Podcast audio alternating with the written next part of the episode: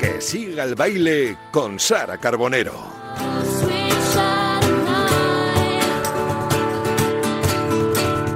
Pues aquí estamos en Tiempo de T4, estamos en Radio Marca. Que siga el baile con Sara Carbonero, que la tengo aquí a mi vera, como siempre, esplendorosa. ¿Cómo es Sara Bueno, Carbonero? muchas gracias. Sara, buenas tardes. Muy buenas tardes. Son ¿Cómo tus estás? ojos, ¿eh, Vicente? Claro, no, los tuyos. Son, más ojos son los tuyos que los míos. no, la belleza mi siempre- Mujer, mi mujer me dice que no tengo ojos. Me dice, digo, ¿cómo no tienes ojos, chicos? Que son muy pequeñitos. Digo, ya tengo a los de Sara que me reflejo en Bueno, ellos. Qué muchas gracias, es pero algo tendrás para llevar tantos años con tu mujer, aunque no tengas ojos. Paciencia, tengo paciencia. Y ella, y ella seguro. probablemente, probablemente. ¿Qué tal estás? Muy bien, todo muy bien, Oye, deseando que empezara una nueva semana, que llegara el Ujú. martes y además muy bien acompañados. Hoy Sí. estamos eh, con una mujer en este estudio que, pese a lo joven que es, tiene una trayectoria amplísima, ha hecho Ujú. un montón de papeles, es una gran actriz y además es una mujer todoterreno, yo creo. Vamos a conocerla hoy un poquito más. Eh, Miriam Giovanelli, muy buenas tardes. Hola, ¿qué tal? Buenas tardes. Y además ahora estamos viéndola cada lunes Sí. en Caronte en 4. No sé si sabes que el primer episodio tuvo más de un millón de, Sí. de espectadores. Está con Roberto Álamo, con Carlos Hipólito, Belén López.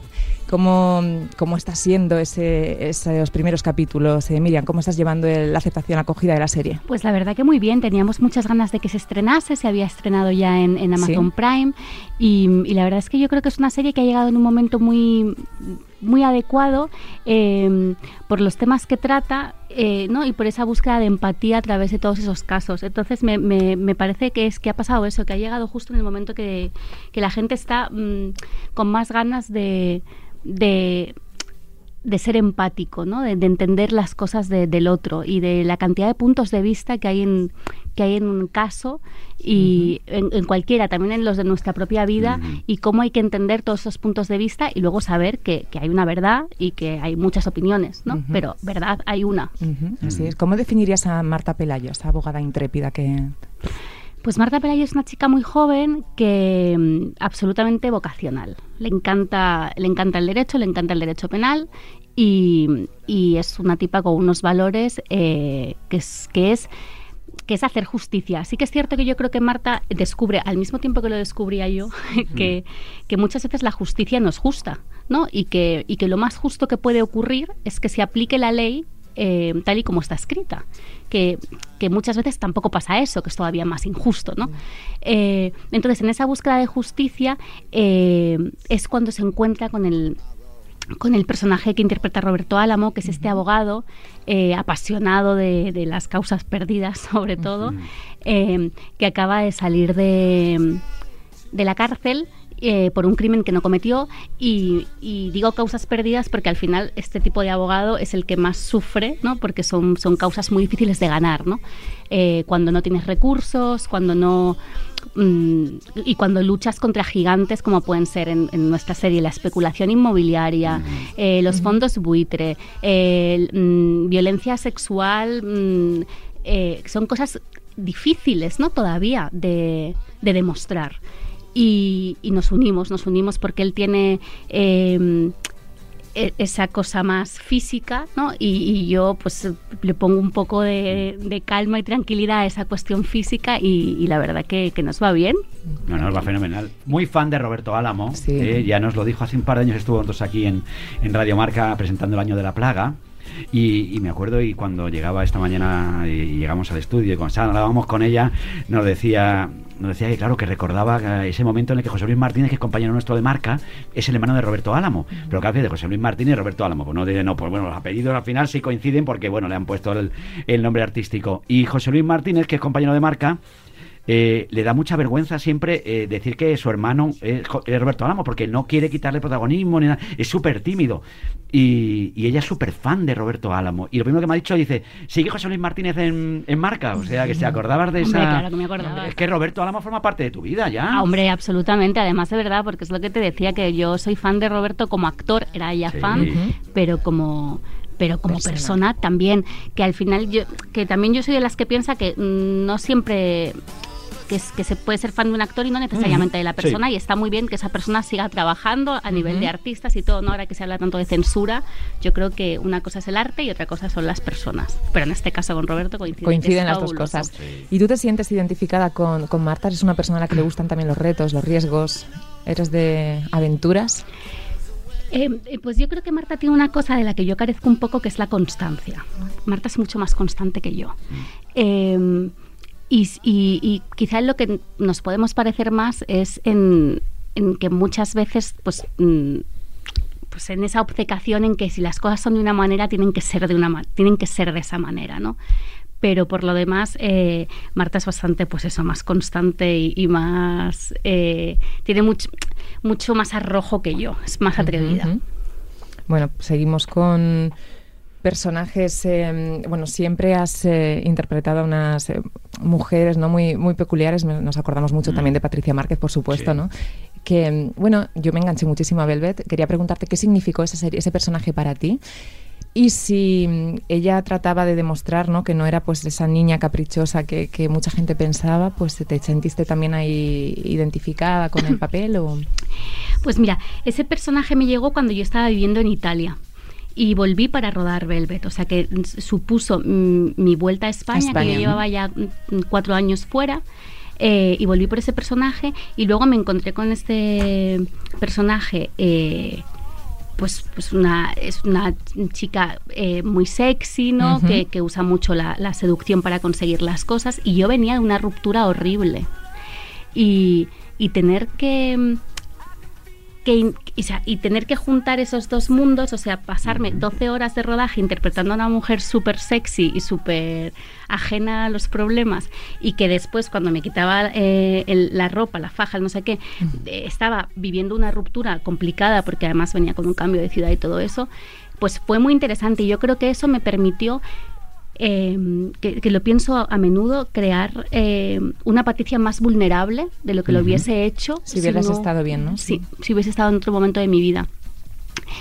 Y para mí Patricia fue un personaje muy terapéutico por eso, porque me obligaba a vivir de una forma en la que al final llega un momento que te puedes llegar a acostumbrar y salir, ¿no? Cuando te dicen es que el trabajo ayuda a que superes los problemas, pues si además estás interpretando un personaje eh, que es disfrutona como es Patricia, pues, pues mucho más.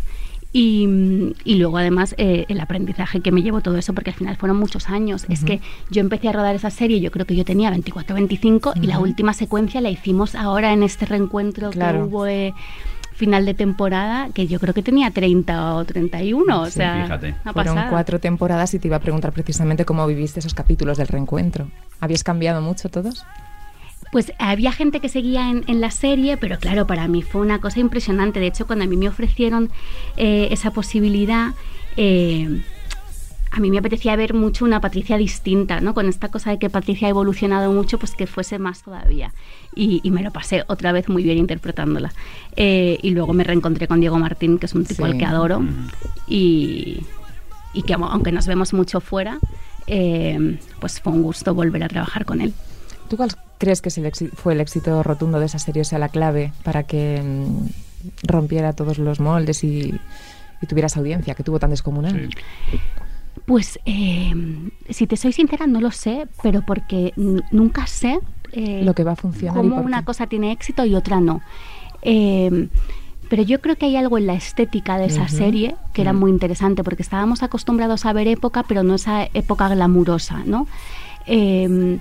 y luego yo, yo creo que el reparto, ¿no? También, o sea, de repente mm, podías enganchar a gente mm, por Sacristán, podías enganchar a gente por Miguel Ángel, por. Aitana, o sea, se daba que yo creo que podía llegar a, a mucha gente, ¿no? Interesarle.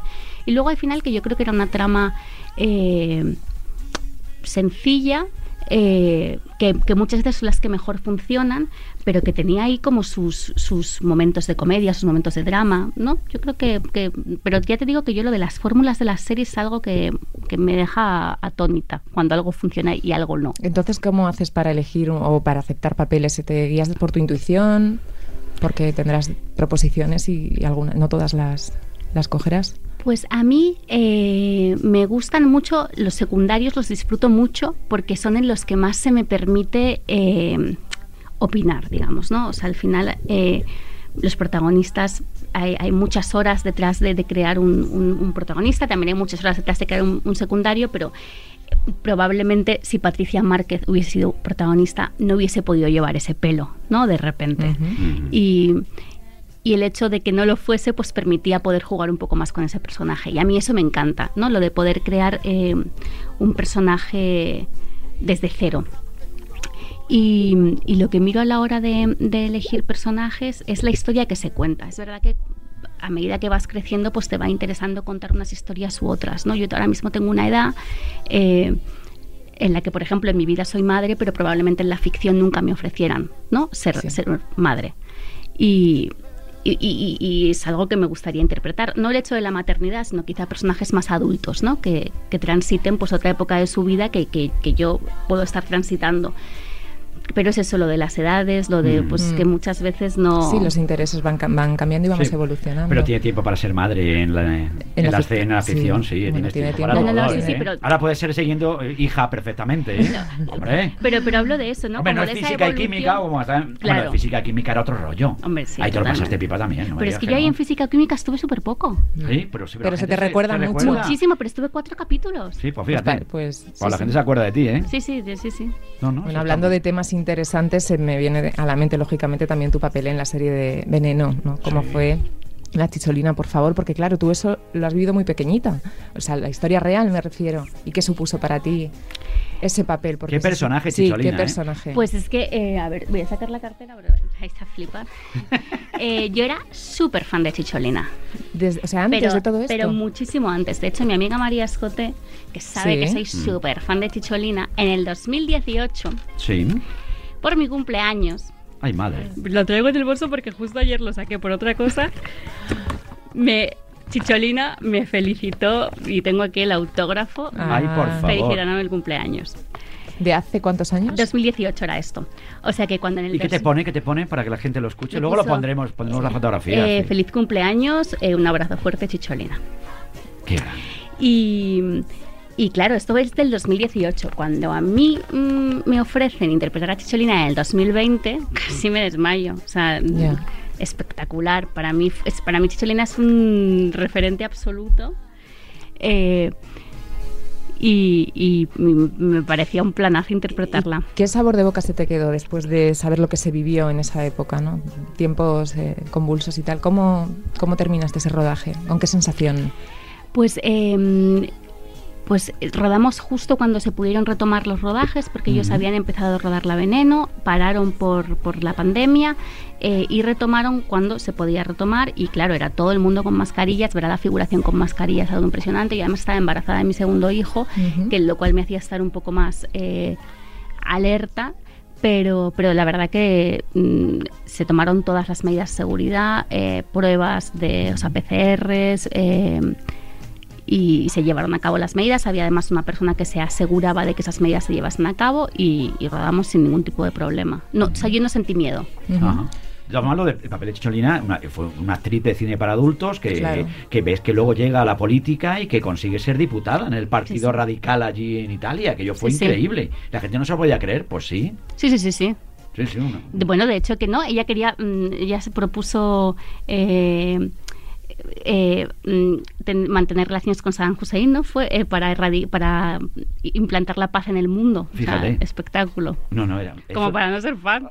No, no, muy fan. Por mujer eso te decía que si no te removió sí. mucho ese, ese papel, porque claro, eh, Eh, No, interpretar a alguien de la que eres fan, eso debe ser sensacional. Sí, pero es que ¿no? además Chicholina tiene esta cosa impresionante, que, bueno, todas sus referencias, ¿no? Porque al final su estética es un poco esta cosa como de Rubens, ¿no? De, eh, y, y luego eh, esta cosa que tiene con la política. Luego se casó con uno de los artistas contemporáneos más importantes de la, de la escena contemporánea, que es Jeff Koons. O sea, sin duda, ¿no? Es un, es un personaje cuanto menos fascinante. Des- perdón, no iba a No, decir no, que no. ya después de haber cumplido ese sueño, ¿no? De, in- Sí. de interpretar a alguien así que, que idolatras, que mm, por soñar te gustaría, ¿hay alguna otra mujer a la que te encantaría interpretar y admires? Me, me encantaría interpretar a Cher. A Cher, que sonaba antes de fondo. Sí. Me, Dolly Parton, o sea, esos personajes Sí. así como mm, setenteros me encantan. Eh, pero en la actualidad lo que me apetece es Sí. interpretar a una a una mujer mm, madura, a una mujer de 30 años o a una mujer de, pues, de una edad más parecida a la mía. Sí, que pueda tener. ¿Sabes, ¿Sabes quién tiene una historia? La, la cantante de esta canción, ¿eh? Mina.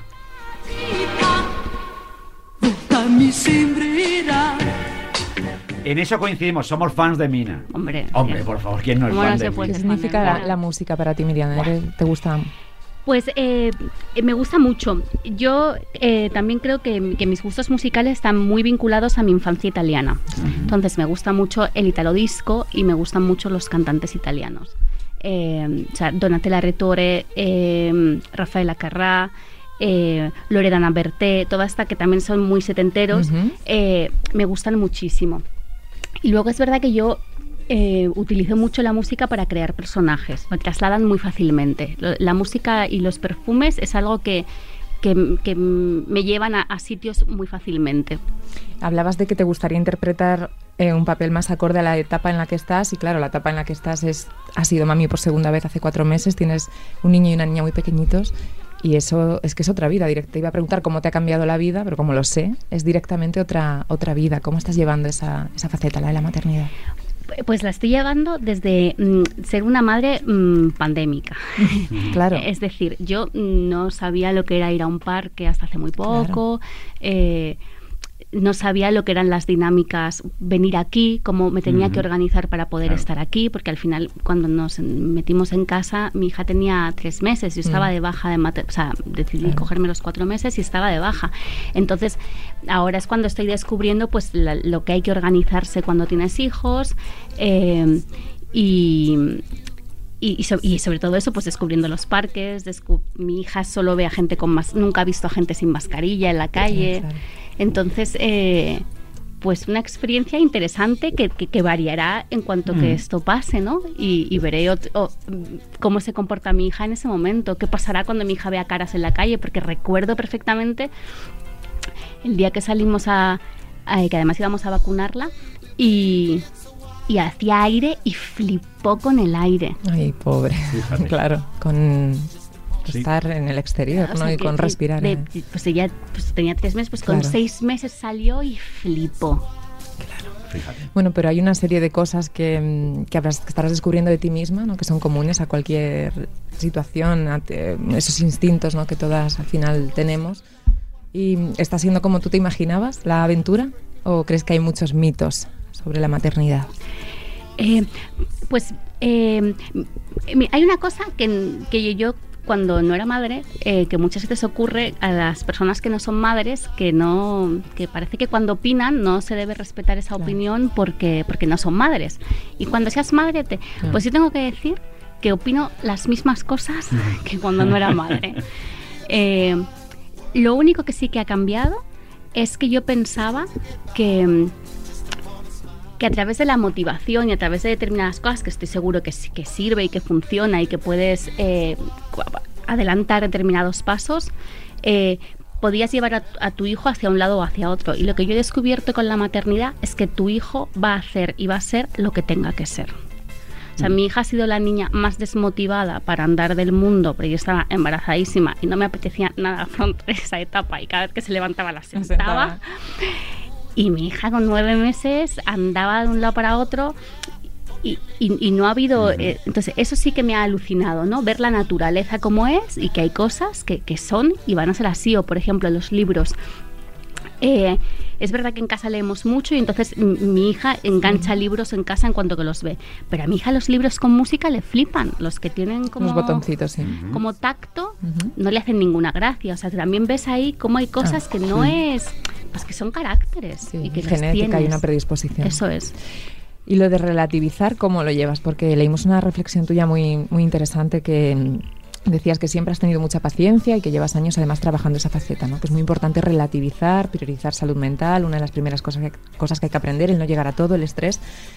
Todo el mundo que pasa por este estudio últimamente nos habla de esto, porque Sí. al final creo que no hay nada, nada Pues- malo y es muy necesario, ¿no? Pues eso yo creo que responde a la pregunta que no te he contestado y que me has hecho antes. Eh, en eso me ha cambiado la vida, en, en priorizar. y, en, y, en, y en, sobre todo, en estoy viviendo una etapa en la que yo, que soy una persona, o era, porque claro, no sé si volveré a ser esa persona, eh, bastante controladora, ¿no? Y muy puntual.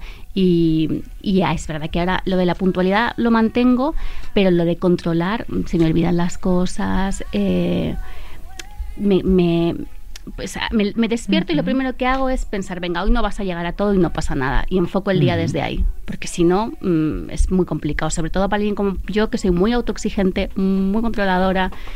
Y entonces eso sí que me que, que, es- que viene motivado ¿no? de, pues de la carga mental que al final supone la maternidad, ¿no? Porque no solamente es la cuestión física, es todo lo que te preocupa alrededor de, de horarios, de, de cuidados, ¿no? De pues todo eso. De todas tus criaturas son dos ángeles, porque lo primero que nos ha dicho cuando estábamos fuera con ella es que eh, te caen muy bien. Te caen Sí, muy bien. te caen bien, te caen bien tus hijos. Sí, me caen muy bien. Son buenos. Son, pues la verdad, mira, mm, yo siento decir esto, pero yo duermo. Buah, Esto es así. Sí, sí. La clave es dormir, decías La- también en Sí. este párrafo de Sí. la relatividad. Es que, cla- claro, la historia se ve de otra forma. Si Claro. te toca un Claro. niño una niña llorona por- y no duerme y no descansa nadie en esa casa, Eso es, es no- complicado, ¿eh?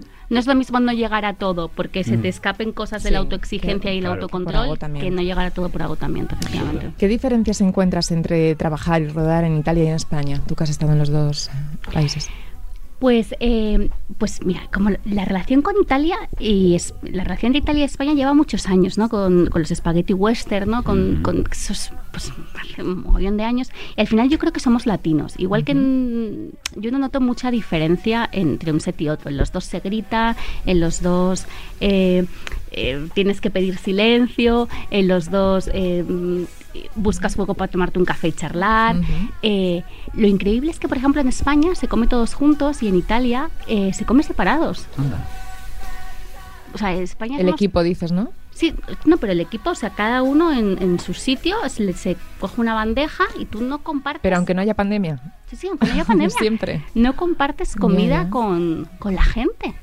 Anda. Y digo, es que somos todavía más fuertes en España que en Italia en la cosa social. Hombre. Hombre, diferente. ¿Tú qué tienes de italiana y qué tienes de española? Eh, pues probablemente mis gustos estén. Soy bastante barroca en, en- en gustos. Eh, yo creo que toda la, la cuestión estética y artística, ¿no? musical, todo esto, eh, me venga mucho por Italia, aunque es verdad que, por ejemplo, España, toda esta generación de los 50, 60, ¿no?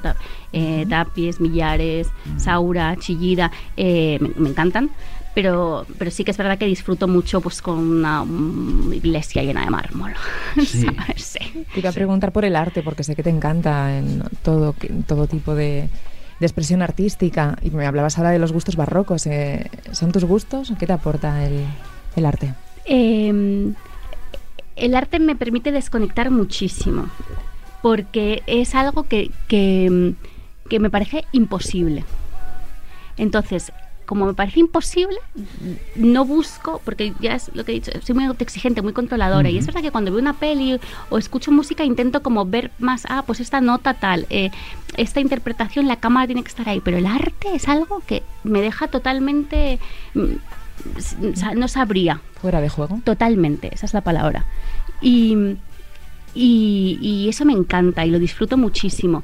Y es verdad que me gusta mucho o sea, el arte en su totalidad. Disfruto mucho con, con el barroco porque, claro, yo soy italiana y acostumbrada a pasear por, por esas calles y ver esas iglesias. Eh, eh, estuve muy enganchada durante una época al horror vacui, Ujú. eh, precisamente por esta cosa de que yo soy muy organizada y muy ordenada y ver el caos a mí me ayuda muchísimo. Eh, eh, que es algo que, que mi marido odia de mí, pero a mí el caos eh, me aporta una tranquilidad mental que no me aporta el orden. Y ahora justo que estoy viviendo esta etapa que hablábamos, donde tengo más carga mental, lo que necesito es ver orden. Entonces, eh, ahora me he pasado a nivel artístico pues como a cosas mucho más minimalistas. Qué porque bueno. si no me quita como mucho Claro. tiempo. Y creo que, me- era- que- no, no, es tremendo, es tremendo. Lo del caos me ha encantado. Tenías que pasar por, mi- por mi sitio. El asiento mío sí que es un caos absoluto, ¿eh? Es una cosa. Y, pero yo lo encuentro todo. O sea, que yo. Yo también. La verdad que sí. Claro. sí, sí. Y creo que es muy fan, eres muy fan de Monet. Hay un Monet en, en el Thyssen que te vuelve loca, me han dicho. Eh, Sí, lo que pasa es que creo que lo vendieron. ¿Lo vendieron el del Charing Cross Bridge? Sí, creo que lo vendieron. ¿Qué No lo sé, no estoy segura, ¿eh? Sé que hace poco vinieron un... un- Y lo quería, pues costaría baratito de eso de llevártelo a Pues casa. imagínate. ¿Cuánto Pues- puede costar un monet? Bueno, no tenemos, No tengo no ni sé, idea. tenemos Eso ni idea. Nunca lo he mirado, la verdad. No, nunca, porque nunca he estado un monet en casa que puede quedarte monet la casa, ¿eh? Vicente, puede quedarte la muy monete. solo no, para no, él. no, eso era maravilloso. Pero sé que eras muy fan de ese cuadro. Bueno, me gusta porque tiene así como una niebla y tal, y me parece muy. O sea, me gustan mucho los pintores que son capaces de, de eso. De repente Velázquez, ¿no? Como el, cómo pinta el aire, el espacio, ¿no? Eso me parece flipante. Cómo se pinta la nada, este relleno de aire. O sea, Es alucino buena con esa eso. reflexión, ¿eh? Sí. ¿Cómo se pinta? Que Velázquez era un maestro en No, no, no, somos, no, no, somos muy, muy de Yo verdad. estaba pensando en las calles que describías, italianas, y quería preguntarte un, un rincón para perderte en Italia. Que, nos, que cuando pase todo esto nos entre muchas ganas de ir para allá. Pues mira, si llueve, Si llueve. el Panteón. Eh, uy, perdón. Gracias. Eh, si llueve, el, el- Aquí se dice Panteón, Sí. ¿no? El, el, pan- el Panteón en su italiano. Eh, el- por- es impresionante pasar por ese sitio eh, cuando llueve. Es una cosa... que esa lluvia haya estado ahí siglos, ¿no? Y, es una experiencia eh, fascinante. De hecho, me leí un libro hace poco que se llama El jardinero del Museo del Prado, que es un libro muy interesante porque analiza todas las obras a través de la jardinería, a través de las plantas y tal que hay, y describe exactamente esta es- esto que acabo de decir, esa lluvia dentro de- del Panteón, porque es una experiencia espectacular. Y si no, eh, si no llueve. Eh, yo iría a la Fontana di Trevi a las 5 de la madrugada, cuando no hay nadie. Y todavía es un poco de noche y ves el amanecer ahí, y entonces esas piedras ¿no? se, em- se empiezan a colorear eh, hasta que se hace de día y el agua cambia, ¿no? Pasas de verla oscura a verla Sí, transparente. además la imagen que tenemos todos de la fontana es como con un corro de gente alrededor. atestada. y- Por eso yo siempre que cuando venía gente a verme en esta última etapa que vivía allí, íbamos a las 3, 4 de la mañana, para que no hubiese nadie. Es verdad que si te acercas un poquito más al amanecer, la disfrutas todavía más porque ocurre todo eso que es una experiencia espectacular. Y como hay panaderías cerca, pues llegan el pan, ¿no? luego desayunas y Ay, tal, es bueno. guay. Qué bonito eso. de verdad. Sí. ¿Y aquí en España? ¿Qué- ¿Por qué monumento o por qué de lugar de nuestro, de nuestro país o de Madrid te madrugarías?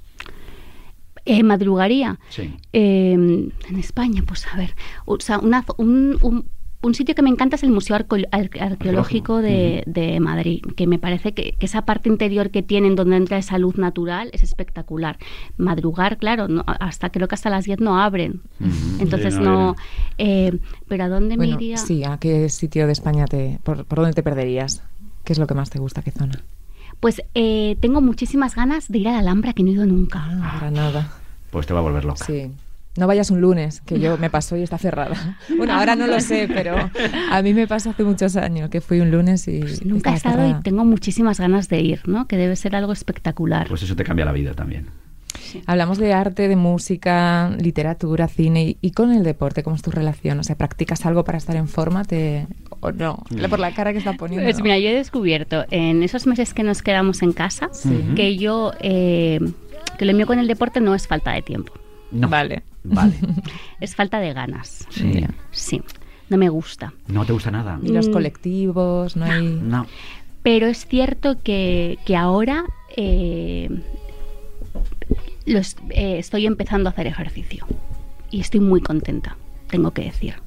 Es verdad que te hace sentir mejor y, y que hay que hacerlo porque, porque Sí. es un rato para ti que está muy bien. Siempre nos han hablado los protagonistas que, que vienen, Sara, el yoga. El Mm, yoga sí. es una... Bueno, es algo que, que sí que le- cada uno encuentra, su, encuentra su momento, su- ¿no? Sí, lo que sí que es importante es conectar con uno mismo, ¿no? Y tener esos ratitos de no hacer nada que creo que tú los... Es que ahora mismo yo creo que con las dos criaturas no tiene tiempo para, Para no hacer nada. Para no hacer nada, ¿eh? Total, sí. Es que ahora mismo no hay tiempo para no hacer nada. Pero me estaba contando fuera de micro que el que, la que le gusta el fútbol es a, a su marido. Es el que es el, es el que es el futbolero. Es el futbolero. Bueno, es, futbolero eh, Relativo, ¿no? relativo. Sí. Este, este año ha pasado una cosa muy importante, que es que la Real Sociedad... Amiga, amiga mía. Entonces, pues claro, mi chico que es vasco, pues imagínate. Pero, pero no, no, no vemos Es de la Real, es de la Real. eso es, vemos está la feliz, Real. vaya año bueno para la Real. Claro. Este año es para celebrarlo, naturalmente que sí. San Sebastián, otro sitio precioso. Bueno, mira, es un sitio para perderse absolutamente. Y ese festival de cine de San Sebastián. Tiene muchas cosas. Por cierto, ¿a ti te gustaría ser chica Almodóvar? No te he preguntado yo nunca esto. Eh, ¿Molaría o Pues no? hombre, yo creo que si eres actor, ¿no? Mm, mm, trabajar con Almodóvar debe ser una experiencia que a todos nos gustaría vivir, yo creo. A mí me encantaría. ¿Y algún director, bueno, aparte de Almodóvar, algún otro director con el que te gustaría trabajar? Pues me encantaría trabajar con Víctor Erice, que, que, que ya no. Eh, y, y me gustaría trabajar. Tengo muchas ganas de trabajar con mujeres directoras también, la verdad. Y esto que suena cliché, ¿no? De trabajar con mujeres. Tal. No, la verdad es que siempre he contado historias a través de los ojos de los hombres y me apetece que de repente me dirija una mujer. que Tengo que decir que en mi primera película me dirigió una mujer que fue Inés París. Y. Y luego en Caronte es verdad que ha habido episodios dirigidos por Sandra que, que es que es otra manera de trabajar. Sí. Trabajas desde otro sitio, la mirada es muy distinta. Entonces me, me apetece también mm, investigar en eso. Bueno, qué bueno que, la- fíjate, el Oscar que... Te lo iba a decir que en la última gala de los Oscar Sí, ha sí. habido muchísimas mujeres Eso es premiadas, bueno. ¿no? Bueno, eso es Hombre, pero que en. España hemos tenido directoras maravillosas. Fíjate, hablamos muchas veces de, de Pilar Miró. Es que Pilar Miró fue una auténtica pionera en esto. ¿Y se nota mucho la diferencia a la hora de que te dirija una mujer o un hombre? Muchísimo. Sí. Sí. ¿Pero en qué? ¿En la sensibilidad? ¿En cómo no En las- gritan? en o- las maneras, ¿no? En las Todo. maneras, no sé.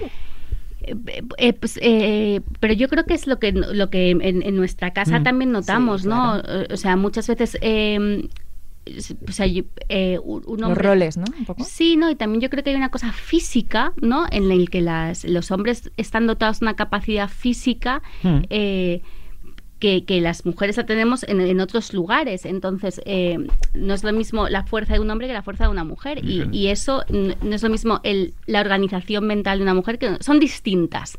Que no significa que una sea mejor o peor, sino que simplemente funcionamos de formas distintas, ¿no? Y, y eso se nota a la hora de rodar. No es lo mismo que te dirija una mujer que te dirija un hombre. Sus planteamientos son distintos. Incluso muchas veces nos sentamos antes a cambiar mm, cosas y a ver, oye, pues mira, yo he pensado esto del texto tal. E incluso las, las, los propios chistes Sí. son distintos. Ya, el Eso humor es, El humor es diferente. sí. Es diferente, pero el humor al final es humor. Es humor, sí, sí, te ríes igual. Oye, ¿y lo de la montar en bicicleta? ¿Qué ha pasado con el montar en bicicleta? Nada. Que te ha costado horrores, ¿no? Eso no había manera, pero al final lo has conseguido. Que no- es que me han dicho que que empe- empezaste a montar en bici muy mayor. Bueno, eh, empecé a montar en bici muy mayor y he montado un día. ¿Qué me dices? Sí. No, ¿Quién te ha no te gusta. Nos han bici. contado, No. nos ha contado Escarabajano que estaba, escara- estaba escarbando Nuestro nuestro productor. productor adjunto aquí y empezó empecé a investigar y dice, oye, que lo de la bici Miriam no... Fatal. Fatal. ¿Y eso por qué? Pues porque no tuve bici de pequeña y cuando ya aprendes a... Cuando el transporte público funciona fenomenal, luego levantas la mano y tienes un taxi, luego pues yo... sé, el giro allí, pedalear teníais el giro de Italia más bonito que todas las cosas allí para ir en bici. Aprendes a conducir, vamos, no, no- que me encantaría porque me parece una forma súper sostenible de, de, Sí. tra- de- de transportarte, ¿no? De un sitio a otro, pero de trasladarte, pero mm, Que no. no. va a pasar. Que no, que no, pues no te gusta. pues Y ahora que has vuelto a la mm, pequeña pantalla con esta serie, con Caronte, que hablábamos al principio, que está funcionando muy bien, en tus próximos proyectos te mm, gustaría seguir por ahí, por las series o de repente una peli, no sé, ¿qué te apetece hacer ahora, en el momento vital en el que estás? Pues ahora mismo eh, me apetece me apetece trabajar. Trabajar. Mm. Tengo muchas ganas de trabajar. Eh, porque al final, pues es eso, terminé Caronte, eh, pues di a luz eh, y justo cuando podía empezar eh, no- nos quedamos en casa, me quedé embarazada, daba luz en enero, entonces llevo al final un tiempo sin trabajar y lo noto. Es verdad que hice lo de Chicholina, tuve ese break, eh, pero lo que me apetece es trabajar. Entonces, como lo que me apetece es trabajar, eh, estoy abierta a, a cualquier mm, posibilidad. El otro día nos contaba Ismael Serrano, que estuvo aquí, fíjate que lleva 25 años de trayectoria, que a él le gustaría hacer un musical. Era algo que nunca ha hecho. No sé, ¿tú te, te gustaría, por ejemplo? ¿Es un género ¿Hacer que- un musical? Sí. Pues mira, yo por el bien del musical. No. Por el vídeo musical igual no es necesario. Pero por, por mí me encantaría, pero no, creo que no. Creo, o sea, creo que no. Bueno. Bueno, nunca se sabe, ¿no? No. Porque luego aprendes y, o sea, te Bueno. to- Oye. aunque no creo que el oído sea algo que pueda No, mejorarse en mi nunca caso. se sabe, es que es ponerse. Oye, la última por mi parte. Si tuvieras que interpretar un personaje histórico, ¿a quién te gustaría interpretar? Ostras. Eh, un personaje. Histórico. Histórico, no sé, una Juana de Arco, una cosa de estas. Porque ya, no sé, papel, fíjate. unas Un cuando día nos habló. Sara Salamo de Frida, por De ejemplo. Frida es Kahlo, un- sí. Eh, pues es que como tengo esta cosa que de person pues, a, mí, a mí es que los personajes así un poco conflictivillos me hacen mucha gracia Sí. y yo me llevo una Nancy Reagan de repente. Mm. Qué bueno, ¿eh? ¿no? Y además en, este, en, es- en esta época. Ronald Reagan, fíjate, actor de westerns y todas esas cosas. Entonces tenemos el espagueti western aquí con Sergio León y todas aquellas sagas. Qué bonitas películas. El feo, el bueno y el malo, el bueno, el feo y el malo. Que por un puñado de dólares. Qué grandes películas se hicieron aquí en Almería, en el desierto Sí, de sí. Almería, en aquel poblado. Totalmente. Yo, yo hice un, un corto ahí. ¿Sí? ¿Y qué tal? Sí. ¿Te gustó? Me, me encantó, flipé me- con ese lugar. A mí me encantó, yo fui, me gustó mucho, me gustaba mucho aquello. Pero bueno, Bueno, Sara yo para terminar quería preguntarte qué es lo que más te apetece hacer del mundo. Lo preguntamos a, a todo- a toda la gente que pasa por aquí cuando se pueda recuperar esa normalidad, entre comillas. ¿A ti qué es lo que por lo que te mueres ya por, por hacer? Viajar. Viajar, Sí. ¿no? Se ha hecho de menos viajar muchísimo. O sea, voy por la calle pensando en las ganas que tengo de viajar. O sea, de, eh, la calle... ay, ¿Cómo se llama esta calle que baja a la Puerta del Sol? ¿Arenal? Que han abierto el, el hotel. Ah, el Four Seasons. Bueno, Eh, vamos a hacer aquí. El ¿Cómo Four se llama? Seasons, ¿no? ¿Esa es la calle mayor? No, es Alcalá. Yo creo que es Alcalá. Eh, veo París en esa calle, no te digo más. Pues ya O sea, está. de repente voy andando por acá y digo, uy, esto es Roma, uy, esto es Nápoles, uy, esto es eh, la Gran Vía, veo de repente eh, Chicago. Es Alcalá, sí, es Alcalá que Pues sigue desde Cibeles. tengo una- unas Sí. ganas de viajar que no me las aguanto. Bueno, pues que viajemos juntos, ¿eh? Mucho aquí en Radio Marca contigo, con tus películas, que lo pasemos muy bien. Y que ha sido un placer tenerte aquí de nuevo, que viniste hace dos años con el tema de la plaga y aquí ha venido lo que ha venido ha sido la pandemia después. Que cuidado con esa Era una premonición, Era una sí, premonición, pero que, que ha sido un placer enorme, que no cambies nunca y que sigas dando mucha guerra. Que ha sido un placer. gracias. Sí, te seguimos, te seguimos ahí los lunes ahora en cuatro y bueno, y con to- suerte con todo. Muchas gracias. Gracias a ti. Sara Carbonero, ¿tú, ¿te gustaría hacer un musical? a mí no. No. Pero, ¿Qué dices? No sé, mí, bueno, ponerse, Sara. no, a mí me encanta, me enc- yo estoy deseando ir a verlos, ¿sabes? Sí. Necesito también esa parte de ya cultura segura, pero Sí. con más normalidad y musicales que, mira, pues el del Rey León, por ejemplo, que lo he visto Mira. un montón de veces y estoy deseando volver, Pues mira. que cuando vuelva ya estaremos. Pues claro que sí. Muchas gracias, A Sara. ti. Gracias, Miriam. Gracias. Aquí en T4, en Radio Marca, que siga el baile.